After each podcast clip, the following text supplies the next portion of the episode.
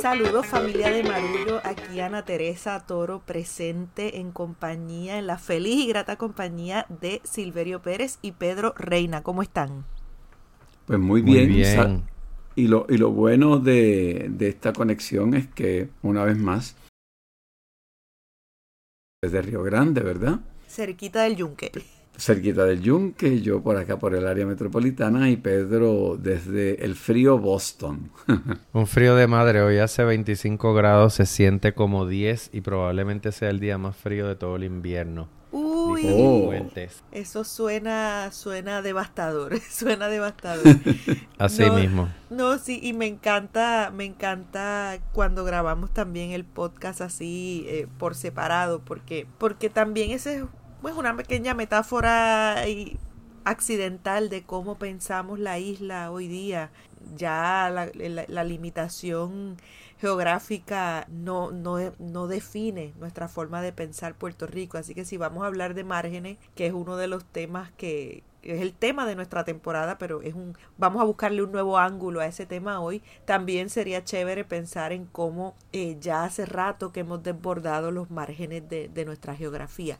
Pero pensando en eso, hoy queríamos hablar acerca de otros espacios marginales, sobre todo los espacios marginales en los que nos hemos movido en distintas ocasiones desde nuestros distintos campos del trabajo. Queríamos hablar de los márgenes y de la obra marginal dentro de la academia, mm. dentro del mundo de la música, de la literatura, del espectáculo. Y también, pues en mi caso, quería hablar acerca de, de las los espacios marginales dentro del mundo del periodismo. Yo creo que recientemente, el año pasado, eh, vimos la manifestación más clara de lo que es un modelo periodístico marginal. El Centro de Periodismo Investigativo es una organización sin fines de lucro, básicamente tiene esa estructura y opera con eh, subvenciones, con donativos, con el apoyo de la gente. Obviamente tiene un equipo de trabajo, pero no es una empresa de medio tradicional. Su estructura pues tiene una junta directiva, toman las decisiones de otra manera. Entonces eso muestra cómo desde la marginalidad se puede transformar ese centro al que estamos tan acostumbrados. Entonces, ese es el tema que, que, queríamos traer hoy, sobre todo para invitarles a pensar en los espacios marginales en sus distintos campos, sea el derecho, sea la educación, sea en las distintas profesiones relacionadas a la salud, sea el mundo del comercio, donde sea que usted se mueva, es interesante uno cobrar conciencia de cuáles son los espacios marginales para uno entender las dinámicas que se dan dentro y fuera de los márgenes, dónde uno se coloca, qué del margen sirve al centro y qué del centro sirve al margen. Entonces, pensando en eso, quería plantearles a ambos eh, esta, esta pregunta, ¿cómo, han, ¿cómo se han movido ustedes desde sus distintos campos de especialidad en los márgenes dentro de sus profesiones? ¿Cuáles son los márgenes que más han habitado? En mi caso, Silverio, dale. Dale tu Silverio. Sí, en mi, en mi caso yo diría que Tan pronto yo me graduó del Colegio de Mayagüez y comienzo a ejercer la ingeniería, también desde el margen pues comienzo a cantar canciones de protesta. Y el movimiento de la canción protesta en Puerto Rico era un movimiento marginal, o sea, era un movimiento que no era reconocido por el sistema, era hasta criminalizado, porque aquellos que se reconocían a sí mismos como cantantes de protesta no iban a tener oportunidad de estar en los medios de radio y de televisión. Y entonces entendíamos que esa marginalidad de, la canción protesta, que también la compartían eh, en el caso de cantantes como Joan Baez, Pete Seeger en los Estados Unidos y en Latinoamérica, pues Daniel Biglietti, eh, Los Parra, innumerables cantantes, pues nos sentíamos como acompañados porque esa misma marginalidad de nuestra forma de expresar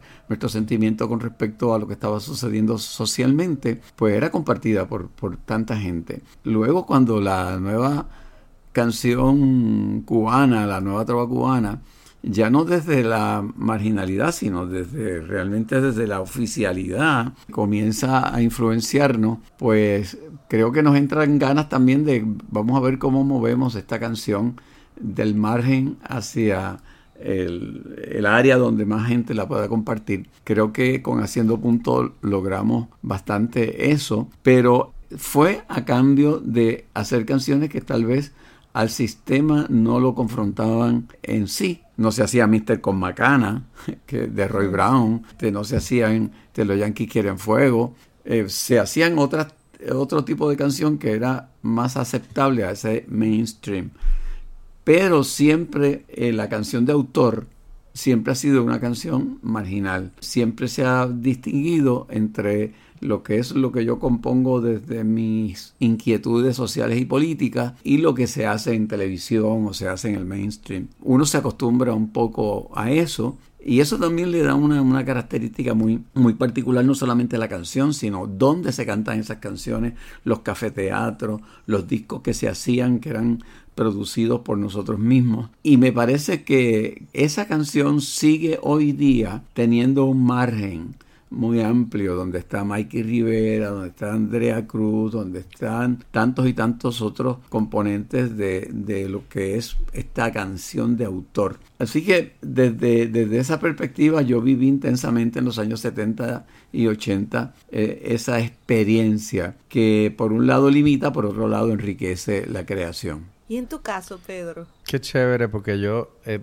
en, estos casos, Silverio hace de historiador y yo me voy a negar a hacer el relato histórico en mi explicación. Porque curiosamente me parece que esto de hacer un podcast es operar desde la marginalidad y es un ejemplo de cómo las tecnologías de las telecomunicaciones han permitido un aplanamiento de la curva, ¿verdad? De, de, lo que toma uno diseñar y realizar y difundir un proyecto ahora a lo que eh, hubiese supuesto hacerlo hace 20 años. Yo sé que, ¿verdad? Nosotros los tres somos columnistas y, tenemos una trayectoria de, participar de los medios de comunicación. Silverio es, el máster en eso porque no solo ha hecho radio, sino también televisión, teatro, música. Y en el pasado, cada uno de esos oficios, cada una de esas actividades requería de una infraestructura y sin embargo, hoy tenemos una computadora, un teléfono y un micrófono, podemos hacer un producto eh, ¿verdad? Decente, creativo, honesto y difundirlo. Y en mi caso, pues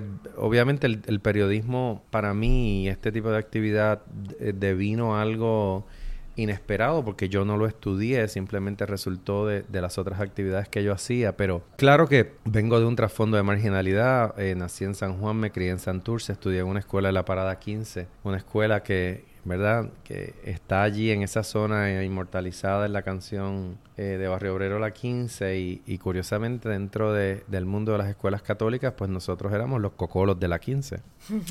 Así que eh, en, la medida en que interactuábamos con otras escuelas del área metropolitana, era como, ah, mira los cocolitos de la 15. Y entonces nosotros al principio, en, vez de ofendernos, lo que hacíamos era eh, aprovechar eso como gasolina, ¿verdad? Porque si, me, si ya me estás poniendo un mote, quiere decir que de entrada me estás subestimando. Así que en todas las actividades donde competíamos con otras escuelas, siempre nos encargábamos de darles una catimba, porque como éramos los cocolos de la 15, no se suponía que fuéramos cultos o que supiéramos jugar baloncesto o hacer oratoria. Así que era muy divertido y ahí aprendí un poco a moverme, como bien dice Ana Teresa en su planteamiento, del centro a la marginalidad y de la marginalidad al centro.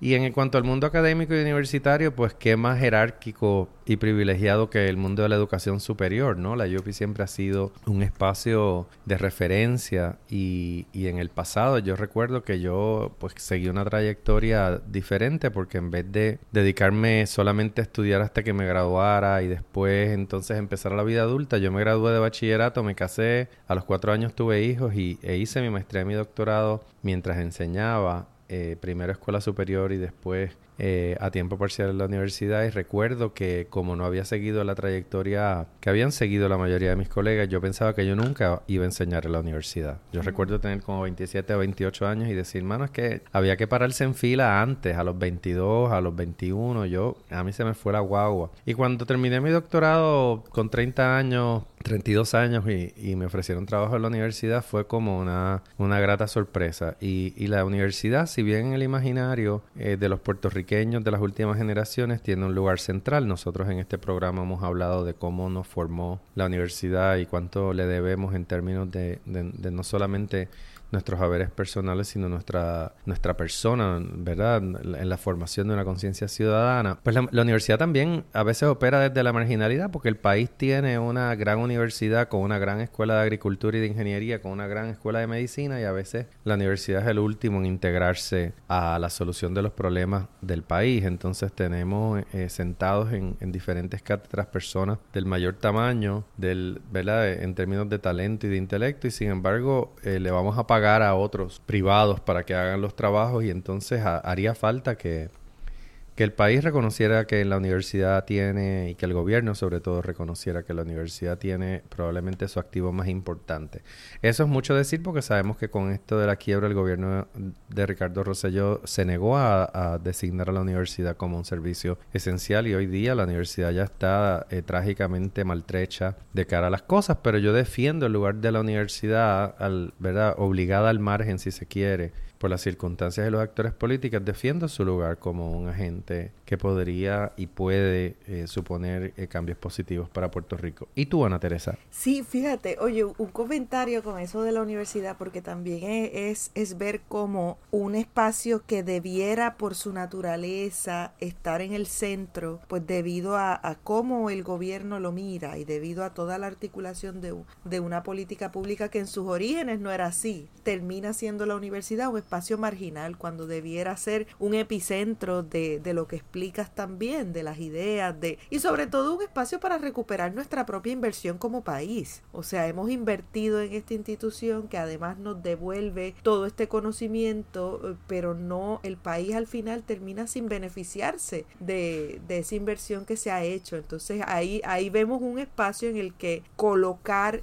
en el, en el espectro del margen eh, pues tiene unas connotaciones negativas. Pero eh, pensaba mucho en esto, estaba reflexionando sobre, sobre este episodio que íbamos a hacer. Y en mi caso a mí me parece interesante, además de propuestas eh, dentro del periodismo que son marginales, como, como, les como decíamos al principio del Centro de Periodismo Investigativo y los podcasts como tú señalas y otras plataformas de, de periodismo independiente que cada vez están más activas, también me parece que hay una oportunidad y una posibilidad de hacer periodismo marginal dentro de espacios masivos eh, o dentro de espacios más tradicionales. Eh, muchas veces la gente me, me comenta, eh, no, pero tal cosa no se cubrió. Y por lo general sí se cubre, o sea, también hay que ver cómo el periodismo tradicional y los espacios, las grandes corporaciones mediáticas y tal, también ofrecen unas especies de fisuras, tienen unos pequeños márgenes o entre líneas en los que uno puede colar otro tipo de periodismo. En mi caso, desde el principio siempre me interesó el periodismo narrativo. Eh, el periodismo literario, la crónica, como se le, como se le conoce en distintos espacios y es un periodismo que no tiene la intención número uno de enfocarse en las grandes figuras. Por lo general uno no va a encontrar una crónica de una figura particularmente prominente. Eh, va a ser más interesante el taxista del gobernador que el gobernador. Va a ser más interesante el testimonio de la comunidad que las vistas públicas y la posición de, de los poderosos. Eh, por lo general la crónica mira a esos márgenes. Hay crónicas donde se, se va directo al centro, por supuesto, pero en términos de tendencia, esa es la tendencia. Y ocurre así porque es un tipo de periodismo que siempre trata de contar el mar contando la gota. O sea, no tiene la pretensión de contar grandes relatos, tiene la, la pretensión de contar algo muy concreto, muy específico, muy pequeño o sea, ese lugar mínimo desde el cual podemos ver eh, el macro.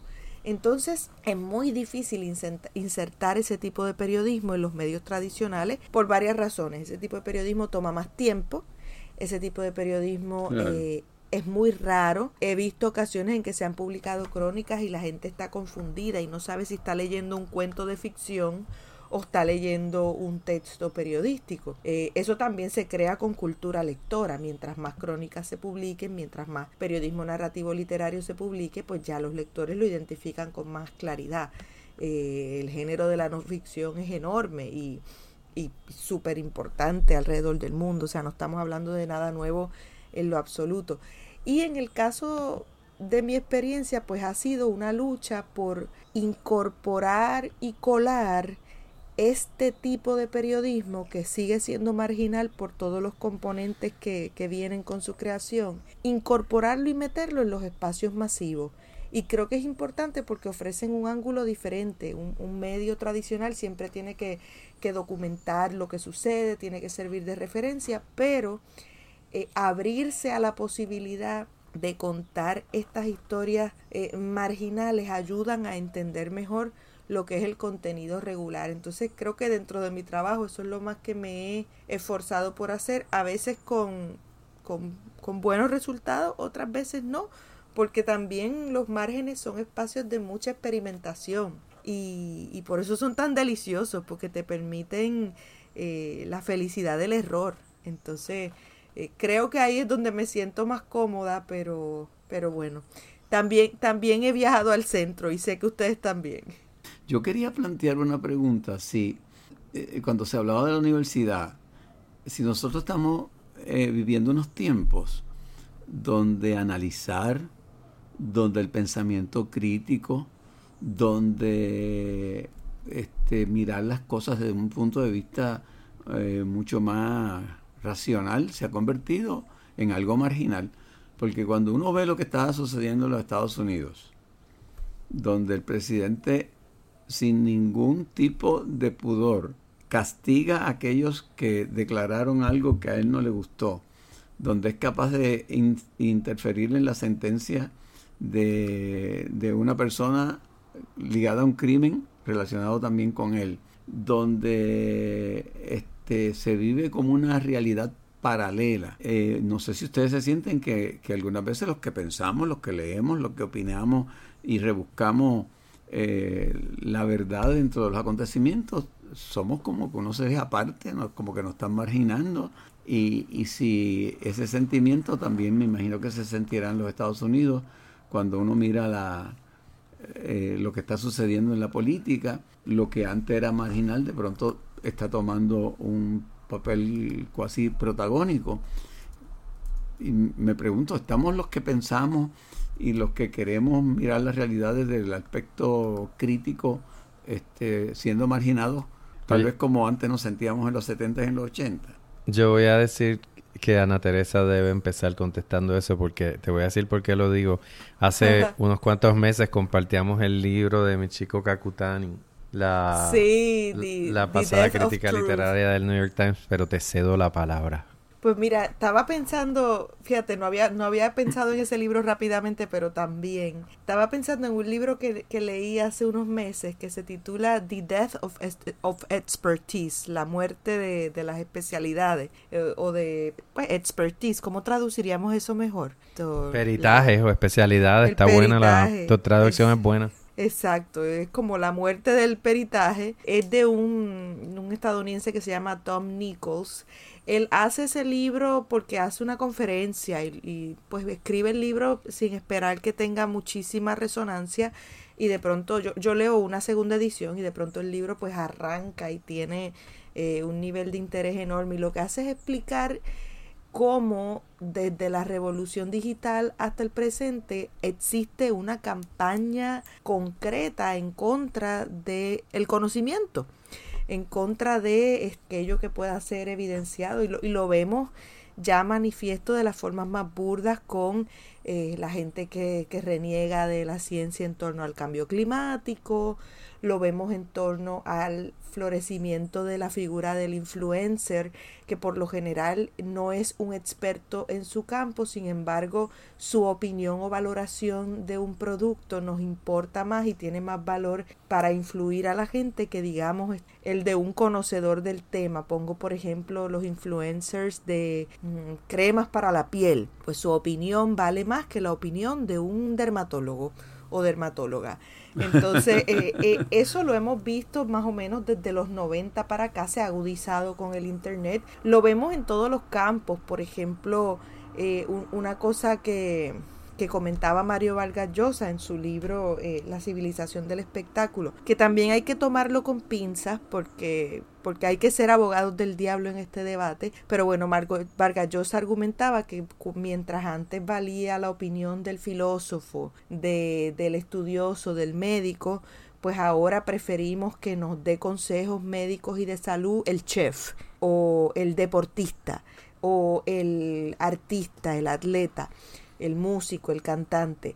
Y eso pues obviamente eh, es algo que debiera preocuparnos, pero a su vez deberíamos entender que muchas de esas tendencias no solo ocurren por esta democratización de los saberes que ha venido con el Internet, sino también porque previamente existía una cultura muy elitista que cerraba el acceso al conocimiento a la mayoría de las personas y al ser una cultura tan cerrada, pues lo que ha resultado es una avalancha eh, en contra de esos espacios. O sea que si bien es cierto que, que las especializaciones y el conocimiento debieran tener un espacio de prioridad en la sociedad y debiera preocuparnos que cada vez eh, nos importan menos las opiniones expertas, hay que entender que las razones por las cuales nos importan menos no son tan sencillas, son complejas y desde el mundo intelectual hay mucha responsabilidad y hay mucho ejercicio de, de, reflexión interno que debiera suceder.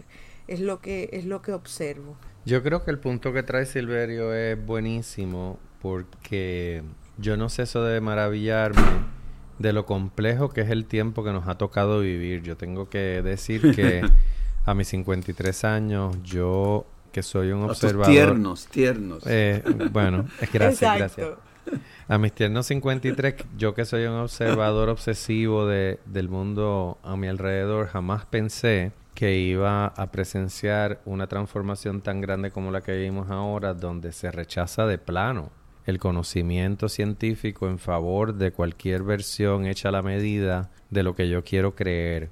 Un poco eso es lo que eh, aborda mi, chico Kakutani en el libro que mencioné ahorita, que es un libro que se titula The Death of Truth, Notes on Falsehood in the Age of Trump, la muerte de la verdad, apunte sobre eh, lo falso en la era de Trump. Y, en, eh, en, ese libro, que es un libro muy breve, pero contundente, la que fue crítica jefe o jefa de del, crítica literaria del New York Times, pues básicamente hace como una especie de exégesis de, de cómo llegamos a este lugar donde, como tú bien decías, ¿verdad? la gente eh, en vez de escuchar al médico prefiere al chef. Entonces, el problema, como, como hemos dicho en otros programas, es que hay una realidad objetiva sobre la que tenemos que operar y si ni siquiera podemos nombrar esa realidad para entonces interpretarla, eh, tenemos un inmenso problema. No solamente lo vemos en Estados Unidos, donde en mi opinión eh, Donald Trump le ha infligido una herida mortal a las instituciones. Yo creo que mientras más lo pienso y más lo miro, el Tribunal Supremo, la legislatura, las agencias de gobierno del Ejecutivo, básicamente han quedado rendidas ante este megalómano que literalmente piensa que puede hacer lo que le da la gana, pero en Puerto Rico, que es otro ejemplo, nos topamos con un gobierno que cae en el pescadito de eh, el engaño por vía de correo electrónico y entrega fondos públicos así porque sí. Si usted alguna vez ha tenido que hacer alguna gestión con el gobierno de Puerto Rico, para cobrar algún dinero. Usted sabe que para cobrar 100 pesos, 200 pesos o 2000 pesos a usted, lo único que no le piden es una muestra de saliva o de cabello para determinar por ADN si es usted o no, pero por lo demás usted tiene, usted es culpable de evasión contributiva, evadir responsabilidades alimenticias con menores. Eh, de pagar sus contribuciones de desempleo, de, eh, o sea, eh, usted es culpable de todo hasta que se prueba su inocencia. Entonces, la, la ineficiencia llega al punto del ridículo lo vemos en las distintas cosas que han sucedido en los últimos meses. No quiero decir que Wanda Vázquez es la, gobernadora más torpe del mundo, pero ciertamente está en esa categoría. Creo que podemos ir para atrás y darnos cuenta que en el gobierno de Puerto Rico parecería como que se perdió la pericia, ya la gente no sabe hacer las cosas por lo menos por los escándalos que vemos donde este encuentra un almacén aquí, el otro manda el cheque eh, o la transferencia electrónica por allá, en, fin, estamos en un momento donde saber y reclamar que uno sabe, aún con evidencia, está mal visto porque la gente prefiere pensar desde las pasiones y desde los impulsos. Entonces eso es dramático para mí, que, que, que veamos que, que hay un desprecio inherente, que, creo que la razón final de eso es el miedo. queremos llegar rápidamente a las certezas por la vía más sencilla, muchas veces es la vía del fundamentalismo religioso. No queremos pensar, simplemente queremos aceptar la explicación que nos parezca más eh, digerible y ya. Y eso tiene graves consecuencias en mi humilde opinión. Sí, ¿qué piensas, Silverio? Pues eh, creo que estamos llegando pues a un, a un punto donde uno está llega a cuestionarse si, si uno está loco o cosas tan obvias.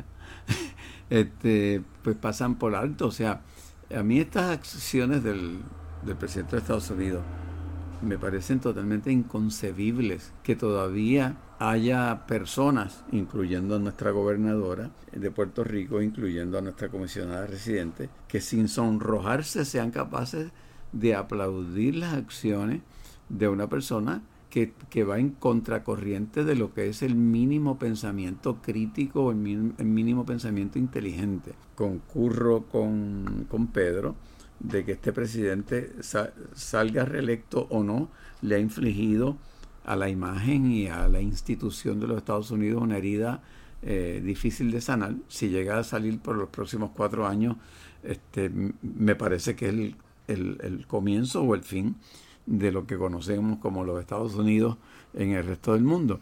Pero en Puerto Rico pues lo mismo sucede. Eh, métase usted a las redes sociales a opinar sobre alguna noticia reciente y se dará cuenta la, la cantidad de barbaridades que uno ve en respuesta o a una noticia o a un comentario que, que se hace. Entonces yo creo que eso tiene una razón de ser que está íntimamente relacionada con lo que hablábamos anteriormente de la marginación eh, que se le ha dado a la universidad y al, y al, sistema de enseñanza, y donde yo estoy convencido de que el político que prevalece en este momento en la partidocracia puertorriqueña en Estados Unidos apuesta a la ignorancia. Su apuesta es a la ignorancia, como la mayor parte de la gente, ellos creen. Son ignorantes, yo puedo decir y hacer estas barbaridades porque en última instancia la, la ignorancia va a responder al miedo, como decía Pedro y si yo soy capaz de meter miedo con esta organización política nueva y decir que son chavistas y que son comunistas y lo mismo decir de, de Bernie Sanders o de Elizabeth Warren, pues ya con el miedo va a ser suficiente porque apuesto a la ignorancia de que, de que voy a, triunfar. Y a mí me parece que todavía no hemos encontrado como que una respuesta eh, de cómo los que nos sentimos marginados por esa nueva verdad este, que, está ocupando el espacio, ¿cómo responder a eso? Yo mm, todos los días pienso formas, ¿cómo podemos eh, influenciar en el pensamiento general del país para que realmente en noviembre ocurra algo diferente a lo que hemos vivido por las pasadas décadas? Y, y de verdad que no es, encontrar una solución no es fácil porque parece como si un camión hubiese pasado por la carretera por donde caminábamos y de pronto hemos tenido que brincar a la cuneta. Y así en muchas ocasiones me siento. No, y me pregunto también, obviamente, porque podemos ver este viejo este, este territorio salvaje en el que, en el que estamos viviendo, donde como ustedes bien dicen, pues importa más lo que se siente que lo que se sabe. Eh, donde se apuesta a, a, la ignorancia, donde se celebra la falta de conocimiento, donde la educación deja de ser un, valor para ejercer la ciudadanía y es solo un valor en función de adquirir unas destrezas para servir a tendencias del mercado, etcétera. O sea, eh, todas esas cosas se cruzan, pero me pregunto también, pensando en el ejercicio introspectivo y reflexivo, en qué hemos fallado o en qué se ha fallado a la hora de presentar el conocimiento como un espacio accesible y de valor para el bienestar de todos. O sea, yo creo que también ese, esa, esa reacción tan visceral en contra de eh, ciertas élites que han dominado los espacios del saber tiene que ver con que no siempre eh, estos espacios le han servido a la mayoría de la gente. Entonces creo que también debiera haber por parte de la comunidad intelectual, la comunidad universitaria, académica, profesional, etcétera, una especie de ejercicio de, de casi como un mea culpa y, y, de reivindicación de cómo, en qué he fallado yo para hacer el conocimiento más accesible, de qué manera he marginado, con o sin intención, esto a la gente. Y creo que, que, que mucha de esa eh, reacción tiene que ver con que pues si yo no me he sentido representado por un grupo político que además vinculo con, sistemas de educación que son costosos, a los que no tengo acceso porque no me puedo endeudar porque jamás nadie le va a dar un préstamo a una persona que viene de la extrema pobreza o de la pobreza o de clase media baja, eh, pues obviamente voy a rechazar esas estructuras que me han rechazado a mí. Entonces me pregunto, nada, para tratar de terminar en una onda optimisma, optimista, me pregunto qué podemos hacer en ese sentido. Yo pienso que, que hay que asumir una actitud proactiva en los espacios que ocupamos, como volviendo al ejemplo que tú dijiste ahorita, que el periodismo narrativo del mar quiere contar una gota. Yo creo que la única manera de combatir este tedio eh, que hay con pensar sistemáticamente es que cada uno de nosotros dé cuenta de lo que sabe, ¿verdad? Con, de lo que sabe, sabe, y, que alce su voz y que dé un paso al frente, porque de lo contrario, desde el asombro, desde la sorpresa, desde el temor, no ayudamos a cambiar lo que estamos haciendo. ¿Qué piensas tú, Silverio? Sí, este, yo creo que también, como decía Ana Teresa, hay que preguntarnos qué ha pasado, por qué, por qué hemos, qué hemos hecho que la misma gente haya marginado a las personas que eh, analizamos las cosas o que hacemos algo tan básico como leer un libro y comentarlo. Y yo creo que se ha desarrollado una mentalidad elitista dentro del, dentro del, del, mismo conjunto de personas que se sienten marginadas y cada día se mira un poco con desprecio a los que no tienen los conocimientos que tenemos, los que no tienen acceso al arte o a la música o a los libros o a la intelectualidad. Y entonces yo creo que como ha pasado en la política y una de las críticas que se le hace al Partido Independentista así, ha, sido eso. De hecho, eh, en las comedias que se hacen por ahí, cuando se presenta al independentista, que, ¿cómo lo presentan? Como una persona que dice muchas palabras que no se entienden y cosas que, que, que, que están total y absolutamente ajenas a la gente. Los otros días veía yo una de estas comedias sencillas que hace el programa de Raymond Arrieta, donde la que representa, la que hace la parodia de María de Lourdes eh, González, la de la representante del PIB, este, decía una serie de cosas Santiago. y enfocaban al público, eh, Santiago, que, que, ya se habían puesto de acuerdo con el público y el público tenía cara como de, ¿qué dijo? Y a mí me parece que eso retrata perfectamente el cómo la gente visualiza a los que tal vez hemos hecho alarde del conocimiento, tal vez nos hemos sentido superiores, tal vez lo hemos transmitido a través de nuestras actitudes. Yo creo que un llamado urgente que hay que hacer es a que revisemos esas actitudes, el que tendamos puente, el que vayamos con la actitud de que uno siempre puede aprender del otro, porque si nos siguen y si seguimos nosotros mismos como marginándonos, pues las posibilidades de influir en la opinión, de influenciar en la opinión y de establecer puentes, pues, pues no, las va, no las va a ver y me parece urgente que sí las haya. Sí, no, me, bueno. me, pongo, me pongo, digo, rapidito, me, me pongo a pensar y una cosa, eso que dices lo pienso mucho siempre que salgo a hacer una entrevista. Mucha gente sale a hacer entrevistas y, y cree que ya sabe lo que su entrevistado le va a decir y le toma por sentado.